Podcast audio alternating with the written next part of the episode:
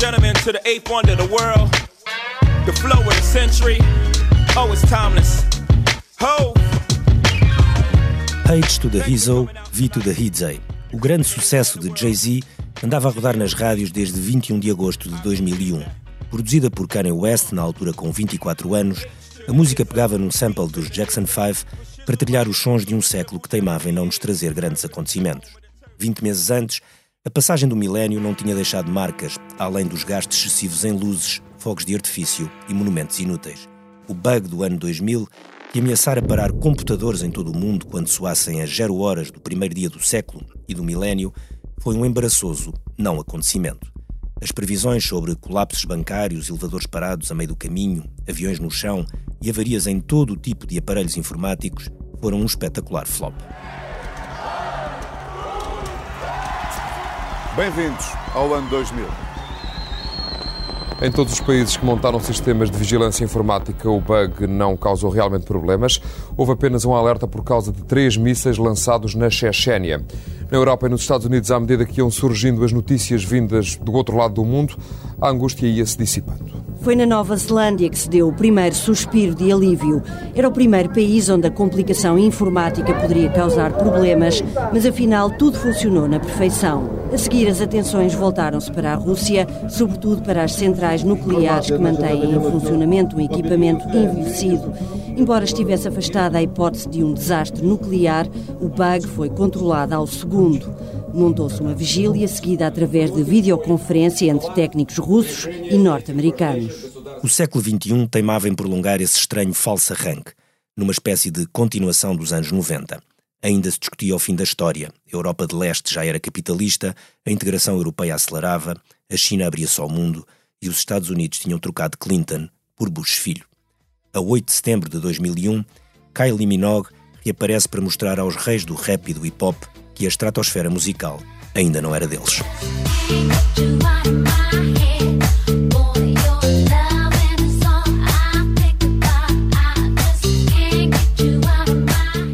O álbum Fever foi um estrondo. Can't Get Out of My Head vendeu 6 milhões de cópias e escalou aos tops de 40 países. As pistas estavam abertas para uma cantora australiana que o mundo conhecia desde os anos 80. Tudo parecia como dantes. Mas 72 horas depois de Kylie Minogue se fazer ouvir, chegou o dia em que o século começou. E vamos uh, em direto já para imagens que nos chegam de Nova York. São imagens de uma das duas torres do World Trade Center de Nova York. O edifício está em chamas, como podemos ver. A testemunha uh, refere ainda a ocorrência de pelo menos uma uh, grande explosão. E agora vemos outra explosão no edifício Indicam-me agora que vamos eh, repetir aquela imagem em que vemos uma segunda explosão na outra torre. Exatamente, há um, ali um avião. Há ali claramente um avião que colide com a torre, a segunda torre do World Trade Center. Novamente. Sabe também, uh, desculpa, Mário, recebo também a informação de que já há fontes uh, palestinianas a confirmarem que isto é um atentado. O que estamos a ver é o resultado de um atentado. Parece que está fora de dúvida, portanto, que uh, o que quer que se tenha passado foi um ato perfeitamente intencional e dirigido contra qualquer espécie de simbologia que uh, o grupo que o tenha feito queira afetar de um modo o mais espetacular possível. Este podcast não é a história do 11 de setembro, nem a história destas duas décadas. É uma história do 11 de setembro e uma história do que podem ter sido estas duas décadas, de um dia que mudou o mundo, de tudo o que partiu dele e dos desafios que enfrentamos. E vamos em direto para imagens que nos chegam de Nova York. Two airplanes have crashed into the World Trade Center in an apparent terrorist attack. The United States military has begun strikes against Al Qaeda terrorist training camps. Lehman Brothers collapsed, unleashing a global financial crisis. The United States has conducted an operation that killed Osama bin Laden. Seven billion people on planet Earth. Greenhouse gas emissions are still rising. We will make America great again. COVID 19 can be characterized as a pandemic. O dia em que o século começou. Tem o patrocínio da Lexus, uma marca automóvel extraordinária que há mais de 20 anos acompanha a evolução do mundo e abre caminho a um futuro melhor. Descubra mais em amazingstories.lexus.pt. Na manhã de 11 de setembro de 2001, Maria Manuel Mota foi trabalhar um pouco mais tarde. Os pais da investigadora portuguesa iam visitá-la pela primeira vez a Nova York. Atrasou-se a fazer uma limpeza maior e a deixar arrumado o pequeno apartamento de 37 metros quadrados em que vivia na Rua 27, a 3 km do World Trade Center. Maria Manuel Mota ia sair de casa para o laboratório em que trabalhava no centro médico da NYU, a Universidade de Nova York, quando tocou o telefone fixo. Naquela altura, os telefones fixos na América eram bombardeados com chamadas de marketing e publicidade. Hesitou, já estava atrasada, mas voltou atrás para atender. Eu tinha ficado em casa um pouco mais, porque eu costumava entrar no laboratório às oito e meia, mas fiquei um pouco mais a arrumar as últimas coisas, etc. E, e tocou o telefone quando eu ia sair da porta. Eu não ia atender, mas o, o telefonema insistiu e eu atendi. E era o meu cunhado e disse-me: liga à televisão. O avião foi contra uma das torres, isto e aquilo. E ainda era só o primeiro avião, quando ele me estava a ligar. E, e até houve ali uns momentos, uns segundos, acho que não foi mais que uns segundos, mas de confusão, quando ele me falou de avião e os meus pais estavam no avião, eu pensei, mas é o avião dos meus pais? Não, depois percebi e eu assisti ao vivo ao segundo avião chegar e estava ligado na CNN, na televisão, portanto eu liguei na CNN e, e, e, assisti ao segundo que não percebi que era o segundo. Portanto, eu quando vi achei que estavam só a repetir porque ele tinha-me acabado de dizer que tinha ido um avião contra as torres. Eu liguei e aquilo estava a acontecer, eu pensei que estavam a repetir. Houve aquele silêncio que eu pensei, mas a televisão ficou sem som, o que é que se passa? Um, e depois é que percebi, com vi, comecei a ver fumo na outra torre, e depois, obviamente, quando eles vieram, segundo, também foi só apenas uns segundos de silêncio, né?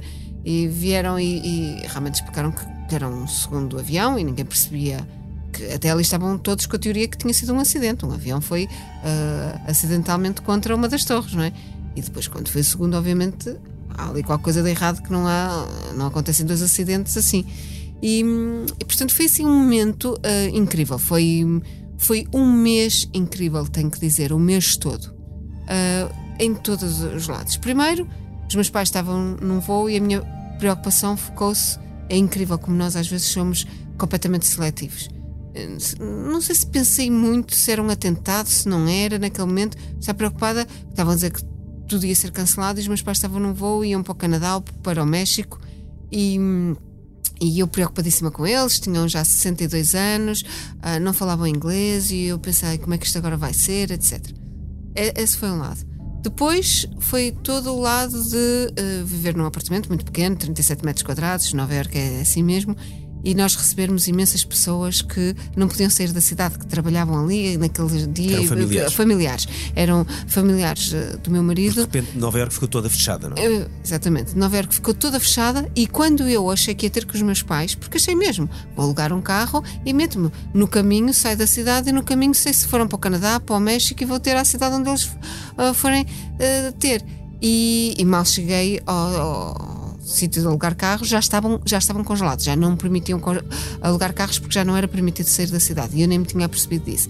Depois foi aquele dia todo ali, uh, no fundo, praticabilidade. Mas depois foi ir ao laboratório, porque o laboratório ficava a dois ou três minutos a pé, foi ir ao laboratório e ver que de repente o centro, porque nós. Uh, o NYU onde eu trabalhava, é, trabalhava no centro médico, portanto tinha um centro de investigação, aliás vários, e, muito grandes, mas tinham também um grande hospital e foi imediatamente o hospital que se ofereceu para fazer as autópsias e o, a identificação dos corpos, porque nem os experts acharam que não ia haver corpos. Portanto, toda a gente achou que ia haver corpos e era preciso. E era preciso haver pessoas que se voluntariavam para fazer PCRs e coisas desse tipo. E claro que nós nos voluntariamos todos. O PCR, como nós agora usamos para detectar testes, também para detectar pedaços de DNA, para buscar. E portanto nós simplesmente começamos a voluntariar e era incrível que foram criadas aulas para chegar, para as ambulâncias chegar. Lembro perfeitamente dessa preparação toda, porque estava toda a gente a achar que isto ia acontecer. E demorou 24 horas, 48 horas, para se perceber que não íamos encontrar corpos, porque foi tudo, digamos, incinerado, era tudo cinzas. Não há um, um pedaço de corpo, não há um pedaço de ser humano, não é? E, e isso foi, eu acho que, que, a nós que estávamos lá, e eu imagino para os familiares muito pior, que eu imagino, bateu mesmo muito forte. Foi assim, tipo, uau, mas como é que até as entidades que estão ali à frente não, não, se, aperce, não se perceberam, porque todo, ficou, ficou, ficou, ficou, 3 mil mortos uma promessa. Não deixavam um rastro. Não deixavam um rastro. E criou-se, fez uma promessa. Imediatamente, na altura, o Giuliani era o, o, Mayor. o Mayor, que era muito odiado por uma grande parte de, de Nova York, não é? eu incluí, odiada é uma palavra demasiado forte, mas quer dizer, não era propriamente uma pessoa querida, mas que teve uma presença incrível. Ou seja, ele passou de ser uma pessoa que tinha arrumado a cidade, mas de uma maneira assim um pouco estranha, portanto havia, era uma, havia uma dualidade entre pessoas. Nova Iorque era super perigosa e agora não é perigosa e ele conseguiu fazer isto e isso.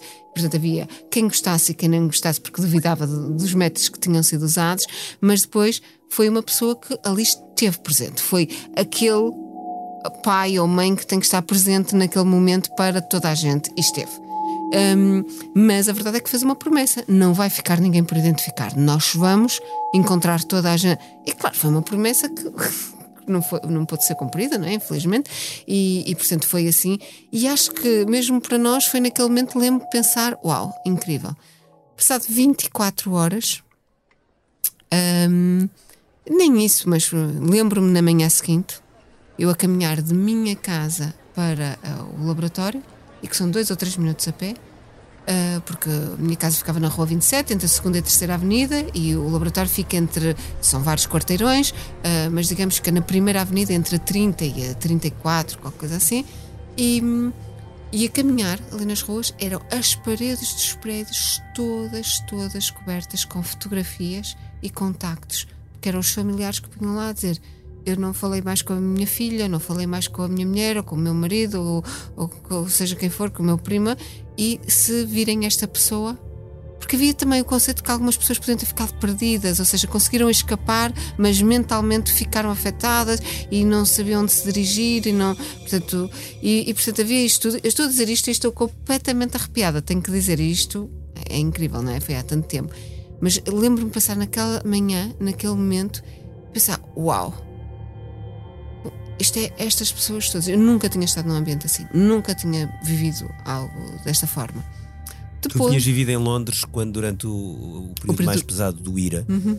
mas não tinha nada a ver. Não tinha nada a ver. Eu tinha no IRA havia o conceito de que eles estavam sempre presentes e que tínhamos de ser sempre cuidadosos, mas havia também o conceito de que ou eu era mais nova, também não me apercebi, não sei, mas não havia o conceito de que eu ia morrer com o IRA porque eles avisavam antes. Portanto, havia aquele sim, conceito. atentados onde morreram civis. Sim, mas nós tínhamos, não sei, não mas, naquela escala. mas aquela, tínhamos aquela noção de que eles faziam um telefonema antes e, portanto, nós tínhamos a, a possibilidade de sair. Não éramos nós os targets, sei lá, havia qualquer coisa aqui.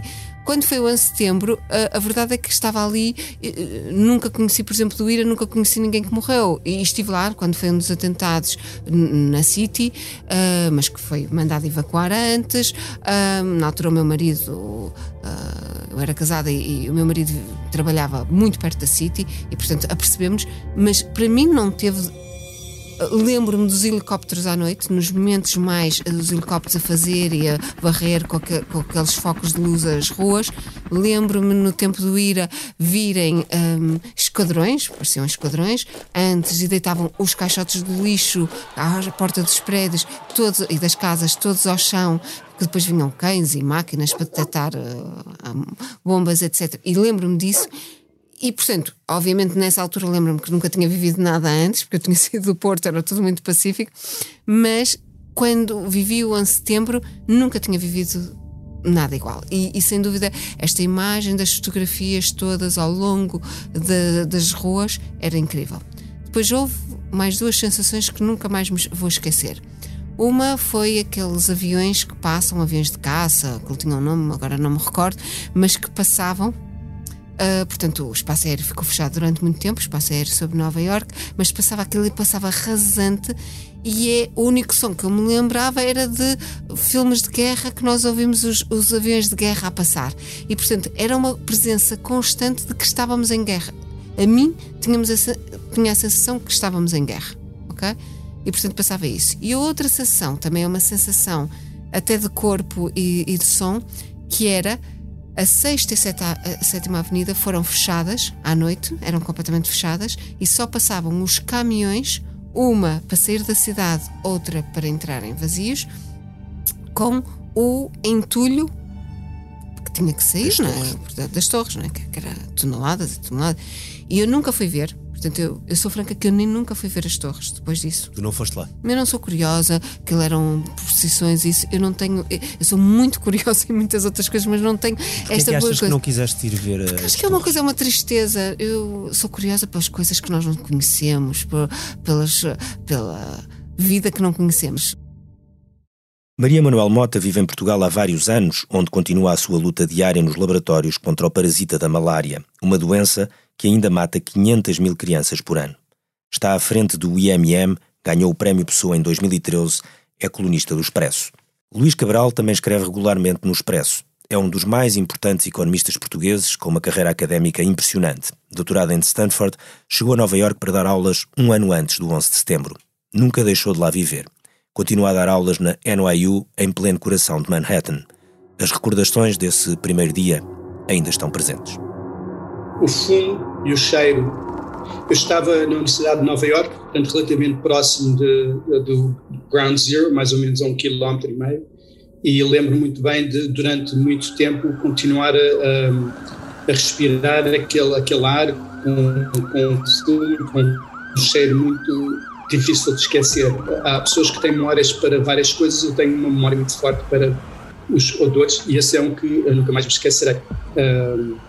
E depois a, a, a recordação, e digo com alguma vergonha, na tarde do 11 de setembro, de que um, a minha vida em Nova Iorque estava acabada, que eu tinha de procurar um emprego novo, que nenhum dos pais quereriam alguma vez mandar os filhos para a Universidade de Nova Iorque novamente.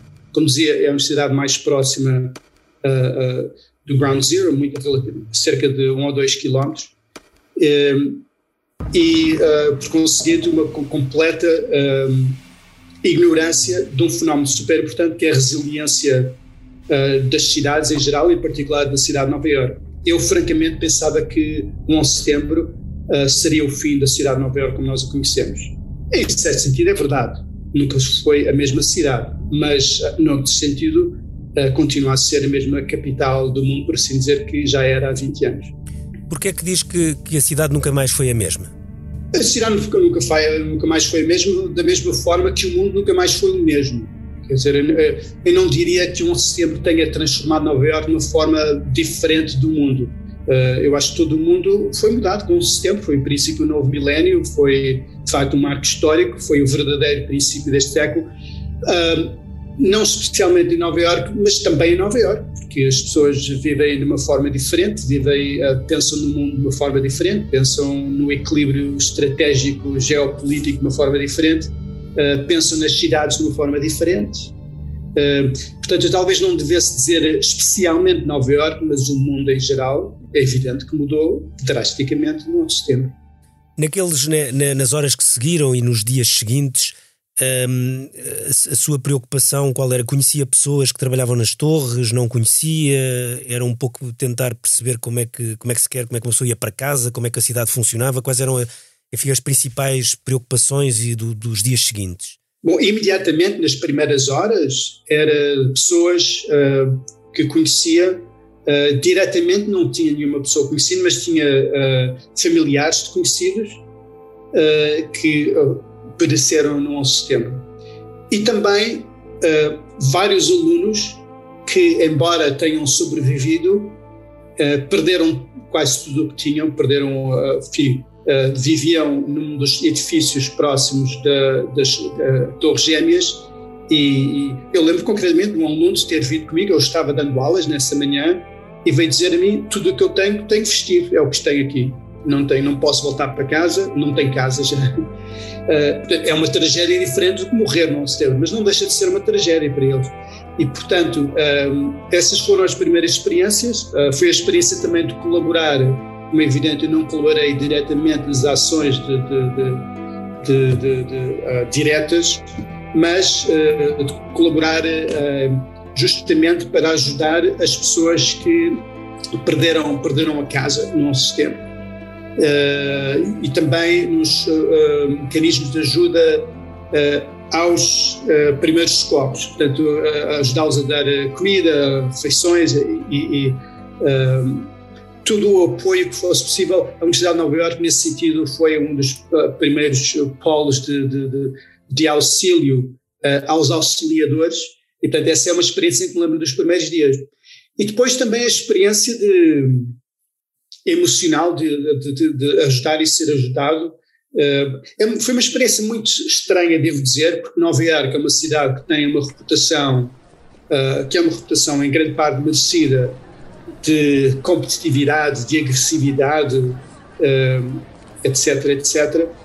E uh, durante duas, três semanas viveu-se ali um período que de facto não parecia, não parecia Nova Iorque, em que as pessoas tinham uh, muito mais preocupação uns pelos outros, tinham muito mais, ajudavam-se muito mais, tinham mais cuidado, perguntavam.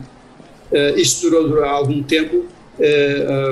eu lembro-me, talvez um mês depois do 11 de setembro, ter visto dois taxistas saírem do carro, começarem a discutir e a, a, a, uns com os outros, e eu pensar, bom, finalmente Nova Iorque está voltando ao normal. Uh, mas de facto houve ali um período uh, um, bocadinho, um bocadinho estranho. Impressionou depois a capacidade de recuperação e de regeneração da cidade? Sim. houve, primeiramente houve um período, digamos assim, um período de, de semanas, que foi voltar a restabelecer um, a vida mais ou menos normal, mais ou menos porque não foi, como é evidente, completamente normal. Foi, nós insistimos muito nisso na universidade, recomeçar o mais próximo, o mais cedo possível, recomeçar as aulas para tentar conseguir essa normalidade. Uh, isso demorou algum tempo, todo aquele semestre foi um semestre muito especial na universidade.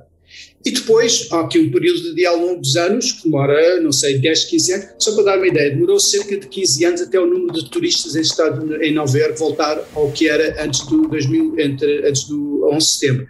Portanto, houve também aqui um período relativamente longo uh, e, entretanto, apanhou a, a, a crise financeira, portanto, uh, que também veio aumentar ainda mais esta pressão sobre a cidade de Nova Iorque mas, é como dizia, este processo mais de longo prazo até voltar a uma certa normalidade na vida na cidade. Mas, como é evidente, essa normalidade nunca voltou a ser a mesma. Isso, como dizia, não é só em relação a Nova Iorque, como também em relação ao resto do mundo. Por exemplo, o transporte aéreo nunca mais foi o mesmo para as pessoas que viajam de avião. De facto, o 11 de setembro é também um momento de, de, de ruptura, porque uh, a forma como as pessoas pensam e, e tratam do transporte aéreo mudou muitíssimo. Clara Ferreira Alves conhece Nova York e escreveu muito sobre o 11 de setembro, sobre tudo o que aconteceu antes e depois, sobre aquela operação espetacular e chocante de uma eficácia monstruosa que recorda ao pormenor. Qual foi a tua primeira impressão do 11 de setembro? Uh, não acreditei. Fiquei incrédula. Uh, e não acreditei imediatamente, embora houvesse sinais, uh, que fosse um atentado terrorista. Foi tão espetacular, tão genialmente concebido, tão eficaz que era impossível prever uma catástrofe tamanha. E, portanto, fui apanhada de surpresa, como aliás toda a gente. Eu acho com exceção dos próprios uh, criminosos do 11 de setembro, dos terroristas, acho que toda a gente foi apanhada de surpresa e, sobretudo, a América foi apanhada de surpresa. Nunca ninguém tinha montado um ataque dentro da América, no coração da América, já tinha havido, como sabes Uh, até nas mesmas torres já tinha havido um atentado, mas nada uh, deste tamanho. E depois a consequência, a, a sequência que é o Pentágono uh, destruído com o Rumsfeld lá dentro, a ideia de que a Casa Branca provavelmente também estaria em perigo. Portanto, toda essa sequência de catástrofes foi espantosa. É um dia absolutamente único. Eu acho que mudou, mudou o mundo. Embora as pessoas digam que a crise financeira mudou mais o mundo que o 11 de setembro, eu não acredito. Uh, acho que mudou radicalmente o mundo, acho que nos mudou a nós ocidentais e acho que, de certo modo, a crise financeira não foi uma consequência do 11 de setembro, mas acabou por caminhos ínvios, as duas coisas, os dois acontecimentos acabaram por se ligar e definir o século em que vivemos agora. Como é que achas que se ligaram os dois, os dois acontecimentos? Ligaram-se porque os mecanismos de vigilância que foram montados a seguir ao 11 de setembro para uh, perceber que tipo de financiamento e como é que era canalizado o dinheiro uh, para estes movimentos terroristas, o dinheiro do Golfo Pérsico, muito, muito dele, quase todo, vinha do Golfo Pérsico, uh, e portanto os países do petróleo. É evidente que o subprime diretamente não tem nada a ver com 11 de setembro. Mas os dois acontecimentos, portanto, o dia em que o Dow Jones deixa as profundezas e, e o Congresso aprova o resgate da economia americana e o dia em que, em que as torres são destruídas, uh, são dois dias uh, quase simétricos. Uh, no sentido que os dois piores receios do mundo ocidental se concretizaram. Receios, não, os dois piores terrores do mundo ocidental se concretizaram. Quando é que foste a Nova Iorque pela primeira vez depois do 11 de setembro? Ah, fui muitas vezes, fui muitas vezes. Uh, fui, fui, todos os anos, às vezes mais que uma vez por ano. Um, e fui sempre acompanhando o buraco. Uh, todos os anos fotografei o buraco. Uh, eu passei um, um, período largo em Nova York, no tempo em que as torres ainda estavam de pé. E, e tinha um amigo que morava mesmo ali ao pé, da, ao pé do, das torres. E portanto passei lá bastante tempo. E e isso fez-me fez uma impressão pessoal, quer dizer, não é só ver o acontecimento na televisão, é ver o que aquilo fez à cidade, as chagas que aquilo deixou em Nova Iorque. Claro que os americanos têm uma vitalidade uh, económica e emocional superior à de qualquer povo que eu conheça. E, portanto, Nova Iorque sobreviveu e vai sobreviver ao Covid, já se percebeu, eles sobrevivem a tudo. Mas demorou tempo e aquilo deixou. Aquele buraco foi um buraco uh, foi um buraco uh, sentimental na minha vida. E assisti uh, aos trabalhos de tentativa de identificação dos corpos nos destroços, quando já se tinha percebido um, que não era possível identificar ninguém e que as pessoas teriam ficado sepultadas lá na, naquela poeira venenosa e tudo isso me provocou lágrimas, eh, devo dizer. Eh, acho que chorei. E, ainda hoje, quando vou ao museu, levei sempre o meu filho para ele se aperceber de que aquilo era uma mudança radical do mundo onde eu tinha nascido e, sobretudo, o mundo onde eu nasci, que é o mundo pós-guerra, é um mundo onde o bem-estar e a proteção e a segurança eram uh, e a previsibilidade do futuro eram as grandes conquistas da democracia capitalista e, e, de repente isso foi, foi eh, abalado. E foi abalado também para mim. Eu não tenho hoje a crença, eu acho que o mundo já não está intacto com a mesma facilidade com que estava com que eu nasci. Não está de todo, e agora com as alterações climáticas e a pandemia percebeu-se que não está. Mas os dois primeiros sinais da desagregação e do perigo são esses dois: são, são o 11 de setembro e, e, a crise financeira. E depois toda a sequela de atentados terroristas na Europa. É preciso ver o que é que o, o, que, é que o 11 de setembro gerou, gerou, não é? Já vamos a isso, mas há, há, um ponto que é, eh, logo a seguir ao 11 de setembro, há, uma, há reações muito diversas e polarizadas. Há uma reação de alguns autores de que quase com a América estava a pedir isto, quase Sim, a Sontag, a Suzanne Sontag, hum. o Chomsky, etc., que escreve isso. Depois há outros como o Hitchens caem completamente em cima da. Surpreendeu-te essas reações? Depois havia também o Le Monde a dizer somos todos americanos, mas essa reação de eh, nós quase que merecemos isto. Afinal, a América andou a fazer eh, política pelo mundo inteiro e a guerra pelo mundo inteiro. E... Não, a América é isso. A América, é, é, é, como eu digo sempre, é um laboratório de democracia e de liberdade. E, portanto, as opiniões divergem, o, o espectro das opiniões é brutal. Hum, eu não estou e nunca estive do lado da Sondag, nem pensar. Eh, eu acho que ninguém merece isso e não foi só a América. Morreram pessoas de cento e tal nacionalidades naqueles, naqueles atentados. Eh, eu acho que não. Eh, eu bem sei que o sentido não era bem esse, de que a América estava a pedi-las. Nesse sentido, mais ou menos, até o nosso passado colonial, podíamos dizer que estamos a pedi-las, não é? Imaginando que amanhã teríamos atentados perpetrados por africanos ou brasileiros uh, isso significaria que estávamos a pedi-las. Não. Uh, é um disparate. É evidente que houve, houve, houve erros militares grosseiros, erros de estratégia militar americana e de estratégia dos serviços secretos grosseiros, brutais e cruéis, que dizimaram continentes, caso da América do Sul, mas houve erros na Ásia, mas ninguém merece aquilo, nem ninguém está a pedir aquilo. Isto é um absurdo, aquilo é um crime uh, sem nome. Não subscrevo essas teorias da violência, nunca subscreverei. E, e, e, quer dizer, e desde que há atentados terroristas, desde os primeiros atentados terroristas do, do anarquismo, que acho uh, o, o, terrorismo uh, deplorável como ação humana. Acho mesmo uma das ações humanas mais deploráveis. Embora Ou talvez teve, a mais um deplorável. Certo, teve um certo fascínio na literatura, no Conrad. Sim, no Conrad, tudo isso, o agente secreto, mas é, é justamente essa, esse, esse, potencial de matar o outro inocente, o outro inocente e, e, e completamente desprevenido a todo momento, ter essa capacidade. Bom, isso é a mesma coisa que a capacidade nuclear, não é? É por isso que nós não usamos armas nucleares, porque sabemos que há a possibilidade de extinguir uh, uma cidade, duas cidades, dez cidades em segundos. Isso já aconteceu, aliás, em Nagasaki e Hiroshima. E por isso não, deve, não pode ser usado. Naquele dia, a ideia de violência que Clara Ferreira Alves sublinha estava por todo o lado pairava como uma ameaça. Entrar num avião era de repente uma coisa diferente. Miguel Monjardino, que vive nos Açores, na Ilha Terceira, naquele dia tinha ido ao Porto para uma reunião de uma empresa familiar. Naquele ano, tinha o hábito de escrever tudo numa espécie de diário de política internacional, que ainda hoje guarda. Mal sabia a utilidade que esse diário ia ter. Nesse dia ainda apanhou um avião? Apanhei um avião no Porto, Porto de Lisboa, e o ambiente no aeroporto era muito tenso. Tensão, confusão, grande incerteza, os espaços aéreos a serem fechados e eu basicamente a tentar chegar a casa antes do espaço aéreo português fechar. E quando cheguei a Lisboa, julguei que já não apanhava o avião, mas o avião ainda lá estava para os Açores. Tinha imensos lugares, havia imensa gente que tinha desistido de andar de avião nesse dia.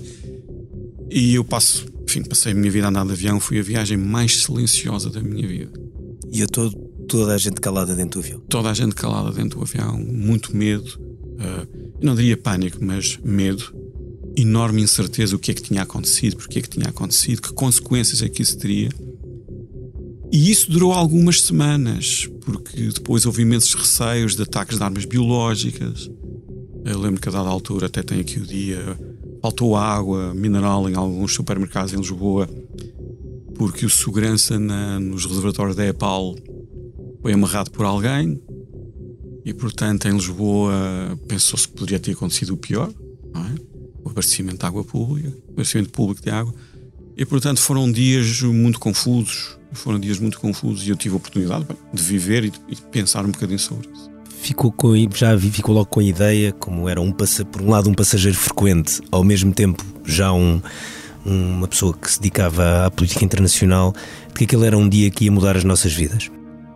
Sim, é, eu fiquei numa posição muito curiosa e se calhar os jornalistas também, porque as pessoas que dão aulas ou que escrevem sobre o que está a acontecer tendem a ser pessoas que, pela profissão que têm, têm memória histórica dos acontecimentos. É isso que torna os jornalistas ou as pessoas que dão aulas em universidades valiosos do ponto de vista da informação que têm para veicular e contextualizar essa informação.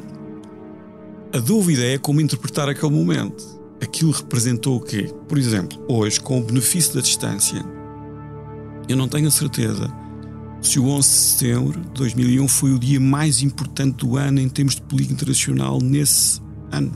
Eu acho, se calhar, somos nós aqui a conversar os dois, que em dezembro, quando a China entra formalmente na Organização Mundial de Comércio, se nós olharmos para estes 20 anos de história, se calhar esse dia foi mais influente na política internacional do que o 11 de setembro. Porquê? Porque, em termos globais, em termos de integração da China em toda a economia internacional, essa integração permitiu um enorme desenvolvimento da China e levou provavelmente a uma alteração da distribuição de poder no sistema internacional.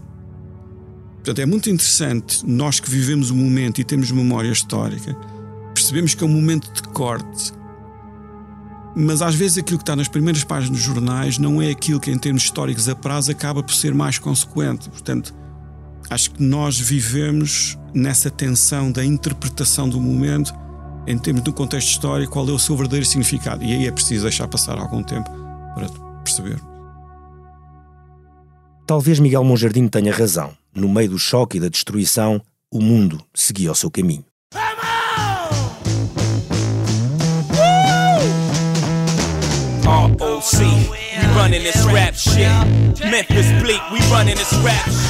O álbum The Blueprint de Jay-Z, que ouvimos no arranque deste episódio, foi lançado exatamente no dia 11 de setembro de 2001 e vendeu 427 mil exemplares numa só semana. Take over, the break's over, nigga. God MC, me, Jehovah. O dia em que o século começou tem o patrocínio da Lexus, uma marca automóvel extraordinária que há mais de 20 anos acompanha a evolução do mundo e abre caminho a um futuro melhor. Descubra mais em amazingstories.lexus.pt. O próximo episódio deste podcast é sobre os destroços daquela manhã, o espanto e as perguntas sem resposta que ecoaram em todas as direções. Depois do 11 de setembro, as coisas nunca mais seriam iguais acabou aí um breve período em que, retrospectivamente, podemos dizer que fomos felizes. Martírio não é suicídio. Se as coisas correrem bem no Afeganistão, é um país que liga toda a gente. Se a cidade se destruísse, rapidamente a selva tomaria conta daquele lugar. O Dia em que o Século Começou é um podcast do Expresso, com sonoplastia e vídeo de João Luís Amorim, apoio à produção de Anabela Vieira, Susana Rosa, Joana Henriques, José Seduvim Pinto e Ruben Tiago Pereira. Fotografia de Nuno Botelho, José Fernandes, Nuno Fox e Tiago Miranda. Edição vídeo de Carlos Paes, redes sociais de Cláudia Monarca Almeida, Ana Isabel Pinto e Rita Coelho. Grafismo de Tiago Pereira Santos. Passagens literárias são lidas por Sofia Coelho. A coordenação é da Joana Beleza. Eu sou o Ricardo Costa.